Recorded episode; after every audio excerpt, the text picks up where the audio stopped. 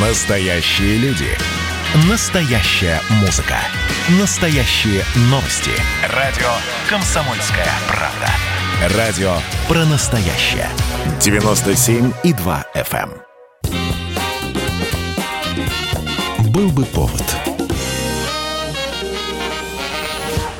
Здравствуйте, я Михаил Антонов. Эта программа «Был бы повод» 17 июня на календаре и рассказ о событиях, которые происходили в этот день, но в разные годы, ждет вас сегодняшней передаче.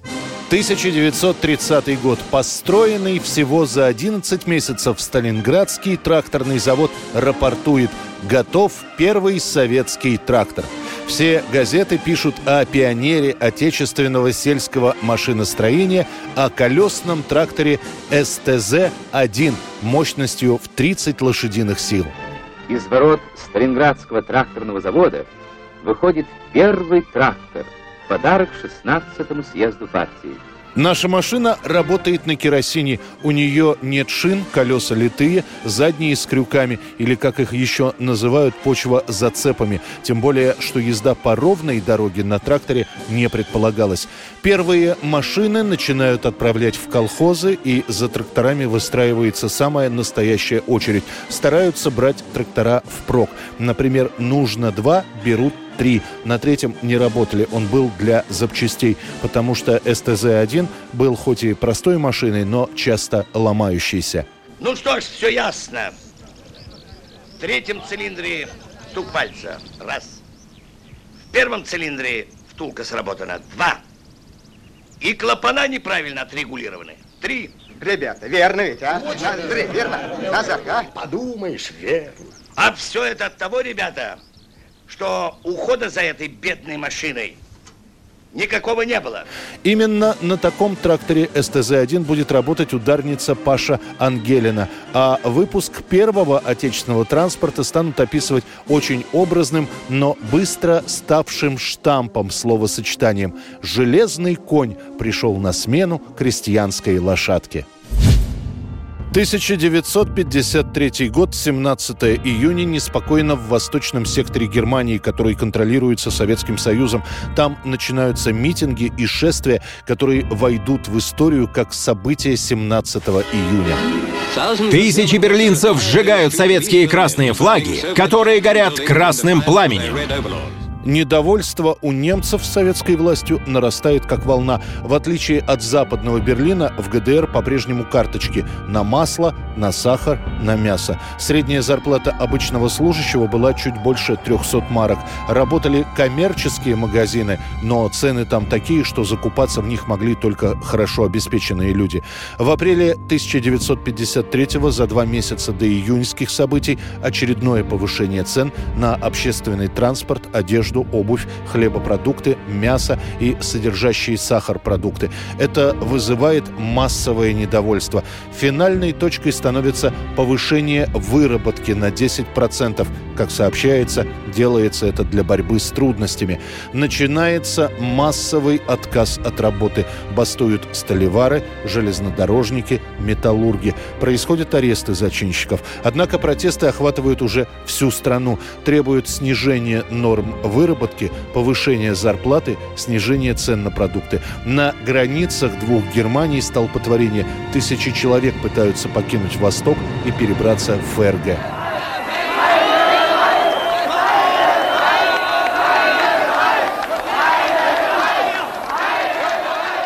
Подавление волнений начнется именно 17 числа. В советском секторе Берлина объявят комендантский час, воинские части переведут на боевое дежурство. Военных пока не задействуют, но полиции разрешено при обнаружении противоправных действий стрелять на поражение.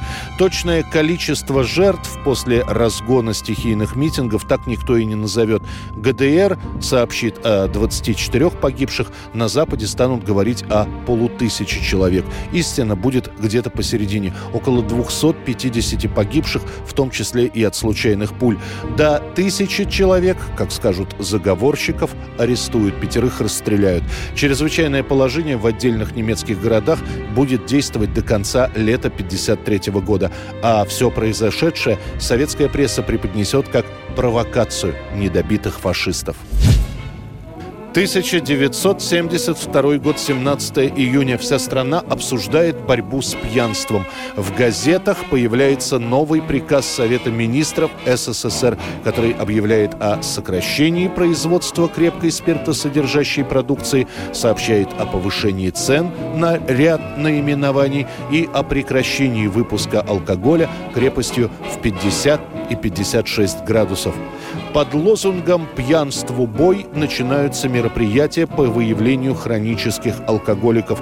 Начинает работать ЛТП – лечебно-трудовые профилактории, где пытаются излечить от тяги к спиртному. Лечение не добровольное, а принудительное. Главный метод – трудотерапия. Попавших в ЛТП и лечат, и в то же время заставляют работать. Суд постановил направить в лечебно-трудовой профилакторий – на трудовое перевоспитание и принудительное лечение от алкоголизма сроком на два года.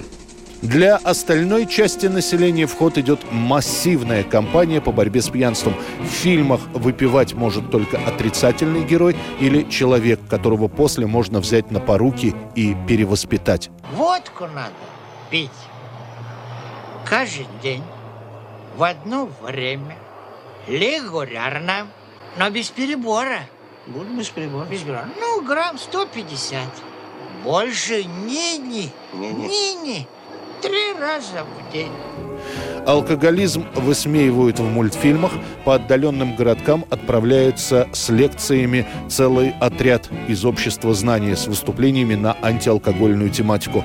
Появляться пьяным вечером на работе, в городе становится накладно. На улицах патрули, которые могут забрать и отвезти в вытрезвитель, забирают даже не столько сильно пьяных, а тех, кто только намеревается выпить, сообразив на троих.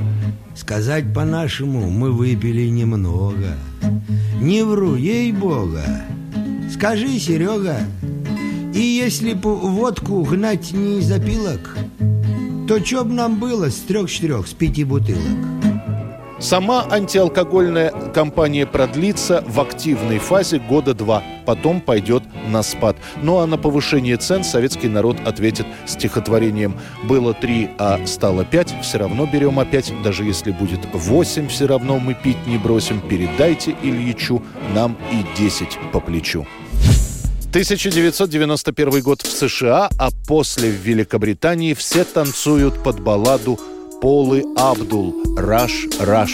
Абдул – бывшая танцовщица и хореограф, уже довольно популярна в США, но слава пришла к ней именно после танцевальных и быстрых композиций. Никто не верил, что эта девушка, выпустив медленную балладу, добьется хоть какого-нибудь успеха. Однако именно «Раш Раш» становится самой успешной и популярной в карьере Полы, а сама композиция будет главным медленным хитом лета 1991 года. Это была программа «Был бы повод» и рассказ о событиях, которые происходили в этот день, 17 июня, но в разные годы. Очередной выпуск завтра. В студии был Михаил Антонов. До встречи.